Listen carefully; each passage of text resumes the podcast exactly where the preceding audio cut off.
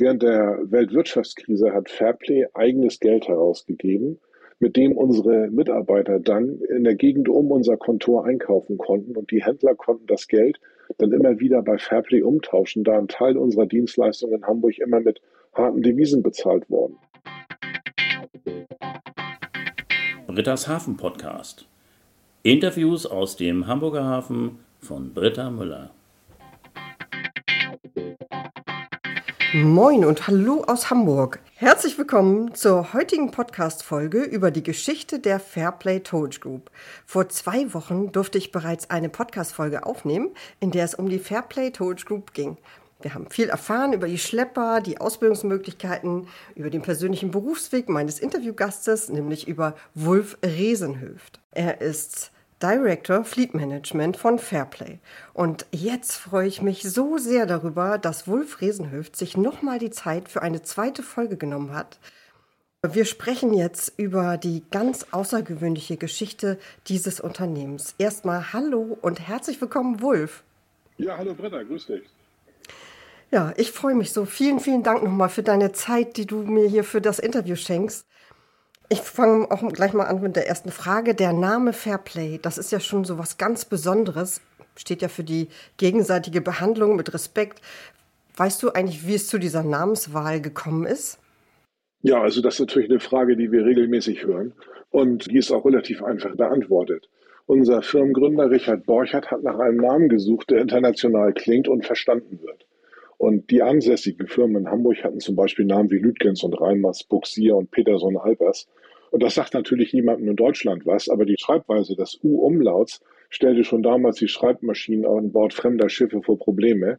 Und rein zufällig hieß also einer der Schlepper in der Firma Fairplay und den hat Richard Borcher dann im Firmennamen übernommen. Und zudem sollte natürlich Fairplay auch als Motto der Firma verstanden werden. Das gilt sowohl für den Umgang intern mit unseren Mitarbeitern als auch für die Behandlung unserer Kunden. Und wir haben es also immer vermieden, Streitfälle mit Kunden vor Gericht auszutragen. Denn einen vor Gericht unterliegenden Kunden zu halten, ist nach Aussagen unseres Gründers ein Ding der Unmöglichkeit. Also lieber mit den Mitteln des Fair Plays für eine beide Seiten tragbare Lösung suchen. Und äh, wir haben da eigentlich immer irgendwie einen Weg gefunden. Ja, spannend. Die Geschichte dieser Firma Fairplay hat ja schon vor sehr, sehr langer Zeit angefangen. Könntest du einmal so weit zurückgehen und den Anfang dieser Firmengeschichte erzählen? Ja, also ich bezeichne die Gründung unserer Reederei immer als vermutlich erstes Management-Buyout der deutschen Wirtschaftsgeschichte. Aha. Es soll sich so zugetragen haben, dass die Stauerei Tiedemann, von der wir ein Teil waren, um die Jahrhundertwende so bummelig 1900 ihre Aktivitäten mal betrachtet hat. Und das Ergebnis war, dass man dem Betriebsteil Stauerei mehr Bedeutung und Gewicht beimessen wollte als den Hafenschleppaktivitäten, die man als nicht zukunftsträchtig eingeschätzt hat. Und man sah die Zukunft des Unternehmens im Ladungsumschlag, also dem Stauer mit der Sackkarre. Über Container hat man sich natürlich zu der Zeit noch nie Gedanken oder noch gar keine Gedanken gemacht. Und der Ladungsumschlag war ohne heutige Krantechnik, Gabelstapler und so weiter eine ziemlich manuelle Sache. Und bei den Schiffen fürchtete man wegen der abnehmenden Zahl von Segelschiffen bei gleichzeitiger Zunahme von Dampfschiffen, dass Schlepper nicht mehr lange gebraucht wird. Mhm. Und unser Firmengründer, der damals Prokurist und der Abteilungsleiter Hafenschlepp war, ist dann angesprochen worden und bekam das Angebot, diesen Betriebsteil zu kaufen. Und Herr Borchert war dann in der Lage, mit Unterstützung einiger Partner, den Hafenschleppbetrieb auszugliedern, zu übernehmen und in eine selbstständige Firma zu überführen. Und da gibt es auch so einige Geschichten aus dieser Gründerzeit, vielleicht zwei davon exemplarisch. Während der Weltwirtschaftskrise hat Fairplay eigenes Geld herausgegeben, mit dem unsere Mitarbeiter dann in der Gegend um unser Kontor einkaufen konnten und die Händler konnten das Geld dann immer wieder bei Fairplay umtauschen, da ein Teil unserer Dienstleistungen in Hamburg immer mit harten Devisen bezahlt worden ist. Und so hatten wir also immer Gelder gegen die allgegenwärtige Inflation. Und das war also für uns ein guter Weg daraus. Und nach dem Tod unseres Firmengründers 1930 war seine Frau Lucy die Geschäftsführerin unserer Reederei. Und auch das war damals sowas wie eine kleine Sensation. Jeden Freitag haben dann unsere Mitarbeiter wie üblich ihren Lohn in bar in der Lohntüte erhalten und viel des hart verdienten Geldes wurde dann in den Kneipen und Spelunken in der Umgebung des Kontors gleich wieder unter die Leute gebracht. Und wenn dann die Männer oft noch verkatert zu Hause ankamen, war von der Wochenheuer nicht mehr viel übrig und das lag bei den Frauen mit dem verbliebenen Rest, den Unterhalt für die Familien sicherzustellen. Irgendwann haben dann die Frauen sich mal zusammengeschlossen und sich bei Lucy Borchert über das Verhalten ihrer Männer beschwert. Ach nee. Und in, der, ja, und in der Folge soll das also eine gewaltige Standpauke für die Männer gegeben haben. Und der Lohn wurde fortan geteilt. Die Männer bekamen ein paar Mark für ein paar Feierabendbiere und das Gros des Geldes wurde an die Frauen ausgezahlt, die nun erheblich besser und sorgenfreier die Familie versorgen konnten. In der Folge haben sich dann in Hamburg mit unserer Hausbank dann Gehaltskonten für Mitarbeiter entwickelt. Also auch das war in der Zeit revolutionär. Ist ja, das ist ja total spannend. Die Geschichten kenne ich gar nicht. Das ist ja wirklich einzigartig. Ja. Toll. Lucy Borchardt wurde 1877 geboren. Ihr Vater war Arzt. Sie arbeitete fünf Jahre als Lehrerin an der höheren Mädchenschule, später Emilie Wüstenfeld Gymnasium, bevor ihre maritime Karriere begann. Dann ging es ja weiter in der Geschichte der Reederei, auch zeitlich geschichtlich. Dann kamen ja die Nationalsozialisten an die Macht. Und da ging ja die Geschichte dann sehr düster weiter. Ja, ich glaube auch, das ist wohl eins der dunkelsten Kapitel in unserer Geschichte und zeichnet auf der anderen Seite auch so ein Bild von unternehmerischer Weitsicht und Intelligenz. Also die Familie Borchert ist jüdischer Abstammung und geriet damit natürlich recht schnell in den Fokus der Nazis, die die Entjudung der deutschen Wirtschaft betrieben hatten. Und da passte das natürlich überhaupt nicht in das Bild, dass eine jüdische Familie eine Firma führte. Mhm. Und Teile unserer damaligen Marktbegleiter haben natürlich auch nichts unversucht gelassen und immer wieder auf die äh, Herkunft der Borcherts hingewiesen um sich so elegant einer lästigen Konkurrenz zu entledigen. Und ja, die Zeichen wurden dann, also oder die, die Zeiten wurden immer härter und als die Zeichen dann wirklich auf Enteignung standen, haben sich Frau Borchert, also Lucy Borchert und ihr Sohn Kurt, der mittlerweile auch in der Firma gearbeitet hat, auf so eine Art Vergleich mit den Nazis eingelassen. Ziel war es, die Firma zu erhalten und den Zugriff der Konkurrenz unter Nazis zu entziehen. Und dazu wurde die Firma in eine Mitarbeiterstiftung umgewandelt. Im Gegenzug durfte die Familie ausreisen, hat drei Schlepper aus dem Bestand übernommen und dann in London im Grunde genommen nochmal von vorne begonnen. Dort wurde dann die Fairplay Towage and Salvage Company gegründet und das bestehende gute Netzwerk in die maritime Wirtschaft in London genutzt, um dort also auch schnell wieder an geschäftlichen Erfolg anzuknüpfen. Und in Hamburg wurde dann die Leitung der Stiftung einem langjährigen Mitarbeiter namens Wilhelm Algermissen übertragen. Und der war also Mitglied in der NSDAP und erschien den Nazis als Parteigenosse unverdächtig. Und man erwartete auch, dass natürlich seine Unternehmensführung sich an den Vorgaben der Nazis orientierte. Was die allerdings nicht wussten, war, dass er der Familie sehr verbunden und ergeben war. Er hat es wirklich geschafft, die Reederei trotz aller Schwierigkeiten zu erhalten. Dabei hat er sich auch erheblichen Druck der Nazis widersetzt, die Firma aufzuteilen. Und eine ganz interessante Sache ist äh, gewesen, was nach Kriegsende passiert ist. Er hat nämlich die gesamten Bilanzen und Geschäftsberichte der Jahre seit der Emigration der Familie an einen englischen Offizier übergeben, der nach London auf Heimaturlaub ging und hat den gebeten, die Berichte an die Borcherts äh, zu übergeben. Er ist dann nochmal ganz kurz, weil er natürlich Geschäftsführer war und äh, Parteimitglied war, kurzfristig aus der Firma rausgesetzt worden durch den alliierten Verwaltungsrat ist aber unmittelbar danach wieder von den Borcherts eingesetzt worden und hat also bis zu seinem Renteneintritt 1960 als Geschäftsführer in der Reederei gearbeitet. Und ich glaube, das spricht zum einen für diesen Wilhelm Algermissen und zum anderen für unsere Firma. Absolut. Ich würde gerne noch eine Frage zu Lucy Borchert selber stellen. Einmal habe ich auch davon gehört, dass sie ja Ausbildung auf den Schleppern durchgeführt hat, damit jüdische Menschen dann nach Israel auswandern konnten. Und dann würde mich auch noch mal interessieren, ob man eigentlich so gehört hat, was für Lucy Borchert für eine Frau war, ob sie sehr resolut war oder ob es darüber Informationen gibt. Also die erste Frage, Ausbildung, die hat Lucy Borchert auch. Da hat sie auch mit einem gewissen Witz und einer gewissen Weisheit äh, Sachen möglich gemacht, die eigentlich unmöglich schienen. Es war ja so, dass also viele deutsche Mitarbeiter gar nicht mehr in Deutschland waren, weil eingezogen worden sind zum Militär. Und es gab also dann so eine Art Fachkräftemangel. Und äh, Lucy Borchert hat es geschafft, also mehrere Dutzend jüdische Mitarbeiter in der Firma zu halten.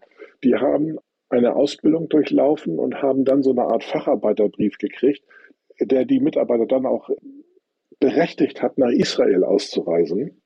Das ging ja eine ganze Zeit lang noch, weil sie einen Facharbeiterbrief hatten. Und diese Mitarbeiter haben quasi die israelische Seefahrt begründet. Also deswegen wird zum Beispiel Lucy Borchert auch in Israel als Mutter der israelischen Seeschifffahrt bezeichnet. Das ist also geschafft worden. Und ja, also ich habe natürlich Lucy Borchert nicht mehr äh, kennengelernt. Ich kenne aber eine ganze Menge Leute noch von den ganz alten Kollegen, die sie noch kennengelernt haben und die waren also immer, das war immer eine Berichterstattung äh, geprägt von großem Respekt und großer Zuneigung. Also es muss eine ganz, ganz besondere Frau gewesen sein. Und sie hat ja auch nichts unterlassen, um die Firma zurückzubekommen nach dem Kriegsende. Also die haben sofort ihre Ansprüche geltend gemacht, also Lucy und Kurt, und haben dann die, die Umwandlung oder Rückgabe der Firma beantragt. Das hat also Kurt Borchardt bereits 47 gemacht. Es hat aber dann am Ende doch bis 1950 gedauert, bis beide wieder rechtmäßig eingetragene Eigentümer der Reederei waren.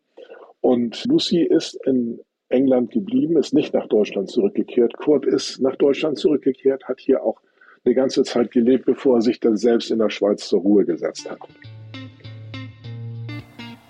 In Hamburg gibt es eine Lucy Borchardt Straße und zwar ist die in der östlichen Hafen City im Quartier Elbbrücken. Es ist die Straße, in der seit November 2020 das erste Holzhochhaus gebaut wird. Das wird übrigens 65 Meter hoch. Und die Lucy-Borchert-Straße, jetzt stadtplanmäßig erklärt, ist die Verbindung zwischen der Versbahnstraße und der Barkenwerder Straße. Ja, danke. Jetzt sind wir ja schon in den 1950er Jahren angekommen. Die Familie hat also ihre Firma zurückbekommen. Und dann habe ich gelesen oder haben wir auch im ersten Interview gehört, dann wurde die Theodor Buschmann Werft gekauft. Wie kam es jetzt dazu, dass man eine Werft dazu kauft? Und ja, wie war das so in den 50er und 60er Jahren bei Fairplay?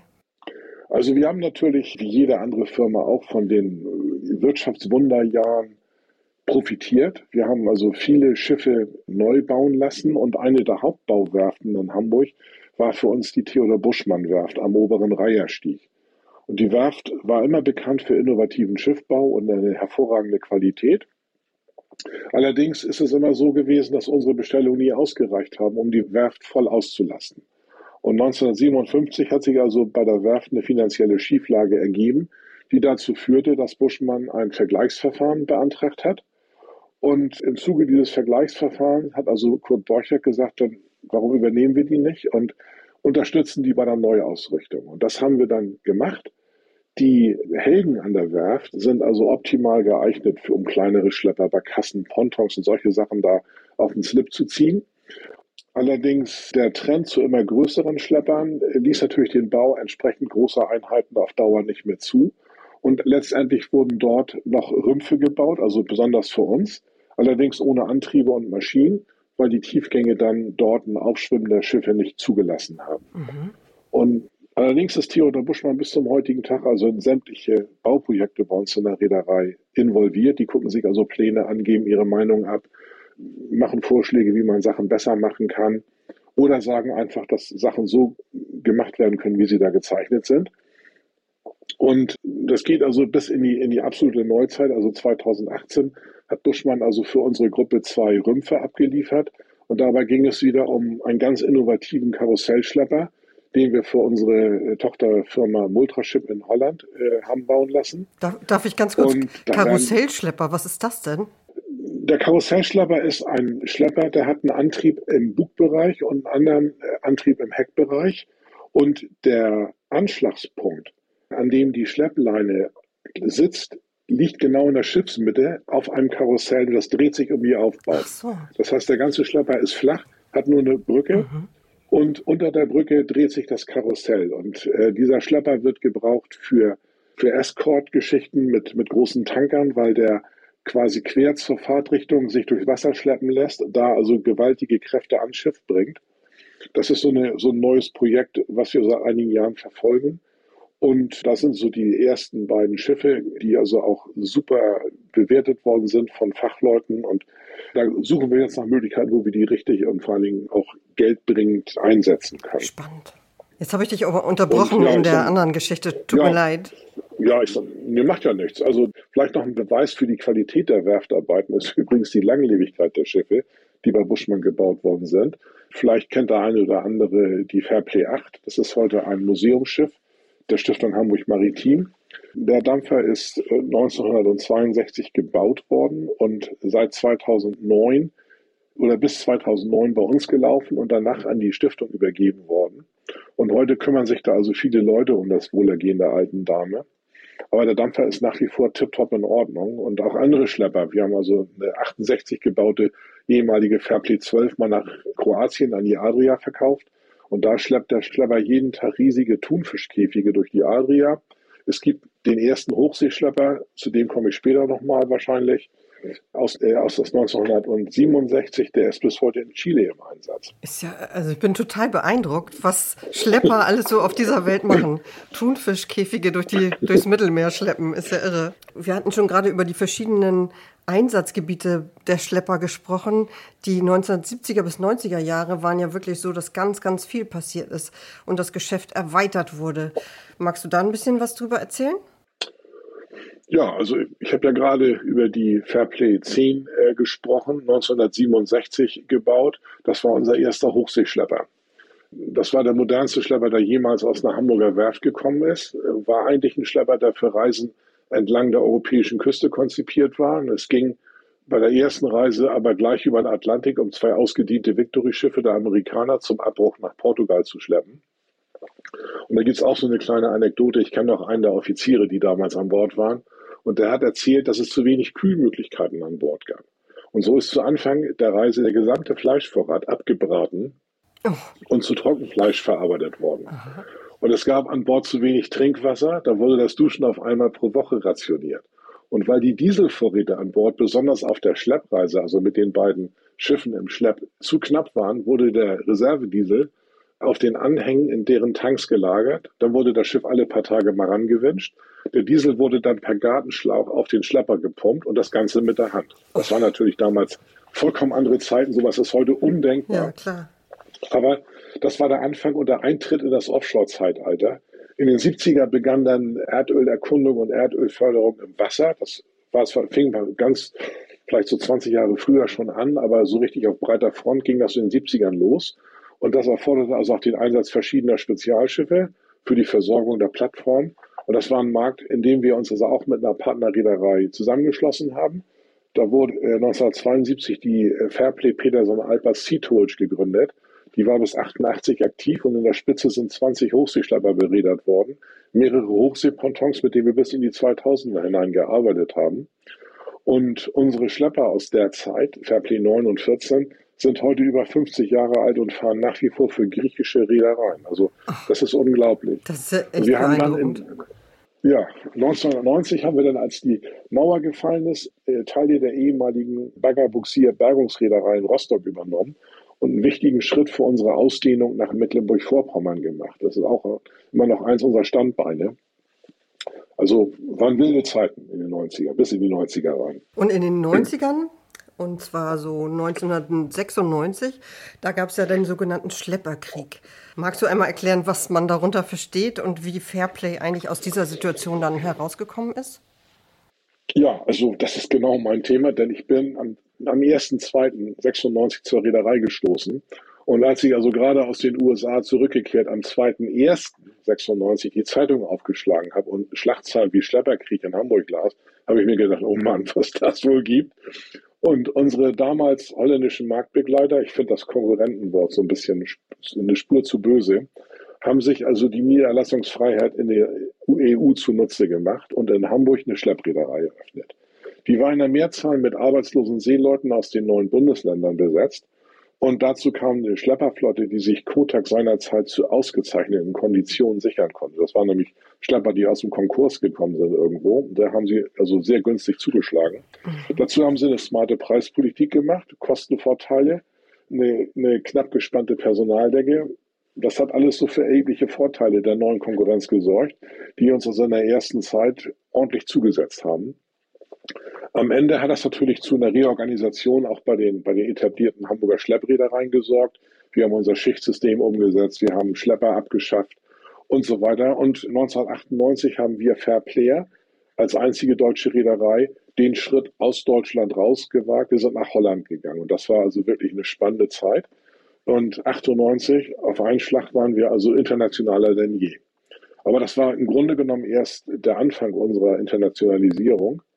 Denn wir haben 2004 eine Beteiligung an der größten belgischen Schleppreederei URS erworben, haben 2008 einen eigenen Schleppdienst in Antwerpen ins Leben gerufen.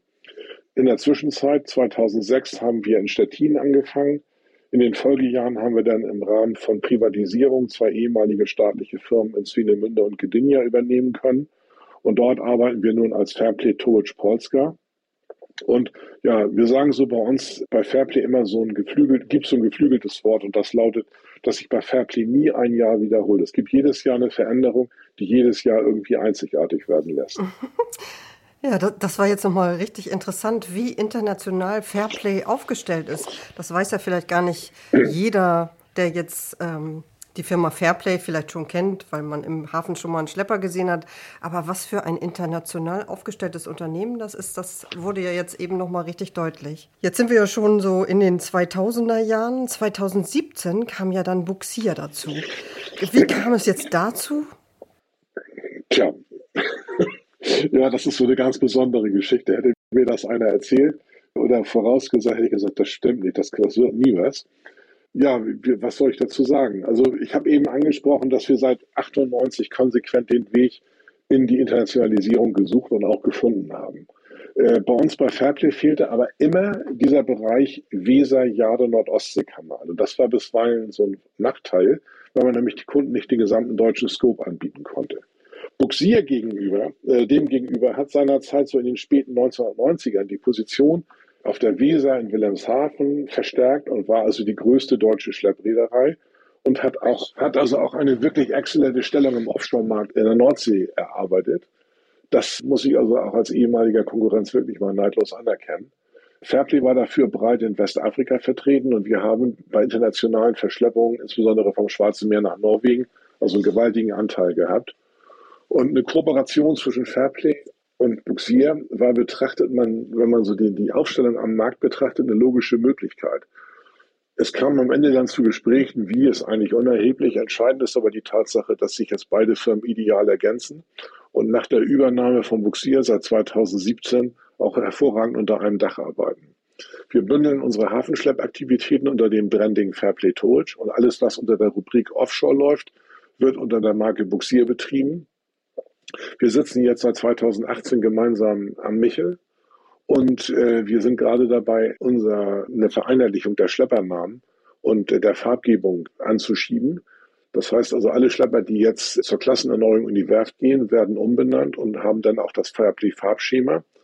Und ich denke, dass wir das also innerhalb der nächsten zwei bis drei Jahre abgeschlossen haben. Und dann haben wir alle Schlepper mit einem Namen und alle Schlepper in einer Farbe. Aber die Durchnummerierung bleibt weiterhin so, dass es immer Fairplay und dann eine Nummer bleibt, ne? Genau, richtig. Also wir werden dabei bleiben, dass alle Nummern bis 20 äh, werden römisch nummeriert und darüber arabisch. Und Fairplay heute, wie viele Mitarbeiter in Deutschland und vielleicht auch weltweit hat Fairplay? Also wir sind jetzt über alle Standorte und über alle Firmen bei ungefähr 800, 900 Mitarbeitern angekommen. Das ist also schon eine ganze, ganz ordentliche Zahl. Wir sind äh, in Deutschland der größte oder einer der größten Ausbildungsbetriebe für seemännischen Nachwuchs unter deutscher Flagge. Wir stellen die beiden großen Notschlepper an der Küste Nord- und Ostsee und mit unserer Tochter- und Partnerreederei Multraship auch den Notschlepper an der niederländischen Küste. Wir fahren zurzeit in 29 Häfen Europas. Was ich dann so ein bisschen als Eigenlob nennen muss, ist natürlich auch, dass unsere Entscheidungswege innerhalb der Firma sehr kurz sind und dadurch natürlich unsere Flexibilität extrem hoch ist. Und als Fairplay gucken wir also auf eine Geschichte seit 1905, also 117 Jahre zurück. Nimmt man Buxier dazu, gehen unsere Ursprünge bis in das Jahr 1866 zurück. Auch das ist schon mal ein ordentliches Stück Erfahrung, das wir hier konzentriert haben. Und es gibt ja dieses schöne Sprichwort, dass die Tradition nicht das Bewahren der Asche, sondern die Weitergabe des Feuers ist. Und ich denke, das gelingt uns bei, bei Fairplay also jetzt wirklich ausgesprochen gut. Wir sehen uns da sehr gut aufgestellt. Ja, schöne Worte, wunderbar. Wurst, du hattest gesagt, dass kein Jahr ist so wie das letzte und dass es immer weitergeht. Gibt es denn konkrete Zukunftspläne bei Fairplay? Ähm, ja, also ganz, ganz, ganz konkret ist natürlich klar, dass wir dieses Jahr wieder in Spanien auf den Kanaren äh, anfangen. Die Flotte wird dafür gerade vorbereitet und ab Sommer geht es da wieder los. Pläne und Ideen, ja, ich sag mal, da kann ich eine ganze Menge erzählen, haben wir viele. Heute ist allerdings Wachstum und Expansion in neue Märkte immer mit gewaltigen Kosten verbunden, sodass man also bei näherer Betrachtung Hafen näher betrachtet, also da kann es durchaus interessant sein, hinzugehen. Aber am Ende reicht dann so ein Volumen nicht für zwei Wettbewerber aus. Also von daher muss sowas immer sehr genau geplant werden. Und Schlepper sind zwar kleine Schiffe, kosten aber relativ viel Geld und das muss man am Ende immer irgendwie zurückverdienen. Also da ist immer, immer Voraussetzung ist immer eine sehr gute Planung, egal was man macht. Und wir achten also darauf, dass wir nicht exponentiell wachsen, sondern dass wir nur qualitativ gut und vernünftig wachsen. Ich sag mal, zurück zu den Plänen. Britta, lass dich überraschen, da kommen noch viele Dinge in der Zukunft. Gerne. Jetzt hast du gerade gesagt, Schlepper sind ganz schön teuer. Was kostet denn so ein Schlepper? Kann man das sagen? Also, also klar, die sind unterschiedlich groß, unterschiedliche Verhaltszugkraft, aber so ein Mittelschlepper? Also wenn wir jetzt einen normalen Hafenschlepper angucken, wenn der so ein bisschen so ausgerüstet ist, wie, uns das, wie wir uns das vorstellen, und ich sage mal, wenn man jetzt fünf Leute fragt, wie ein Schlepper aussehen muss, hat man zehn verschiedene Entwürfe. Aber wenn wir mal so einen, so einen normalen durchschnittlichen Schlepper angucken, reden wir über sieben Millionen, sieben bis acht bis bis neuneinhalb Millionen Euro. Ähm, das ist dann ganz schnell und natürlich auch recht viel in Wartung. Also wir haben zwar nicht die Riesenmotoren wie Großschiffe, aber eben doch Motoren, viele Zylinder, da ist also viel Arbeit dran. Und die Technik ist bei uns sehr kompliziert. Die Antriebe sind sehr kompliziert, teuer. Da muss auch gewartet werden. Also da ist, da ist allerhand Geld drin und von daher, also es ist nicht, also Schlapperei ist nicht billig. Man darf die Kosten nicht auf die Schiffsgröße äh, runterbrechen. Also sagen, großes Schiff kostet viel Geld, kleines Schiff kostet wenig Geld. Das ist leider nicht der Fall. Hm, interessant. Also ich sage ja immer, hier gibt es Detailwissen aus erster Hand. Vielen Dank, Wolf. Gibt es jetzt noch eine Frage, die ich nicht gestellt habe, die du gerne beantworten möchtest? Ja, also wenn ich diese Fragerunde jetzt so betrachte, den ersten Podcast und jetzt heute den zweiten, frage ich mich eigentlich nur, wann machen wir den nächsten Podcast? Oh. Also ich hätte genug Themen und äh, vielleicht mal, nur mal so als, als Teaser, vielleicht mal ein Podcast während eines Schleppereinsatzes im Hafen. Was? Da müssten wir natürlich ein bisschen mehr mit Tönen arbeiten, aber mit ein paar Erklärungen ist das, glaube ich, machbar. Und gibt bestimmt einen guten Podcast. Kannst ja mal drauf rumkauen auf der Idee. Echt? Ich bin verrückt. Na, das ist jetzt mal ein Vorschlag, der haut mich ja hier von den Socken. Ich wäre sofort dabei, na klar. Das ist ja ein Wahnsinnsangebot. Danke. Ja, du, ja. Ich glaube, da telefonieren wir noch mal in Ruhe und stimmen das mal ab. Und dann suchen wir uns mal einen schönen Tag aus, wenn, das, wenn die Sonne scheint, dass man gut gucken kann und ein paar Töne nehmen kann. Und ich glaube, dann gibt es auch mal einen ganz tollen Podcast. Ja, gerne. also, ich bedanke mich auf jeden Fall ganz, ganz herzlich erstmal für diese Folge, für die letzte Folge, für all die tollen Infos. Das war wirklich super interessant. Vielen, vielen Dank, Wolf. Ja, gern geschehen, Britta. Hat Spaß gemacht. Dann wünsche ich dir und Fairplay alles, alles Gute und sag heute erstmal Tschüss. Ja, vielen Dank, sag ich auch. Hat wirklich, wie gesagt, viel Spaß gemacht. Und äh, vielleicht sehen wir uns dann nochmal an Bord auf dem Schlepper. Wer weiß. Oh, wäre klasse. Tschüss. Tschüss. Das war das Interview mit Wulf Resenhöft, Director Fleet Management der Fairplay Towage Group.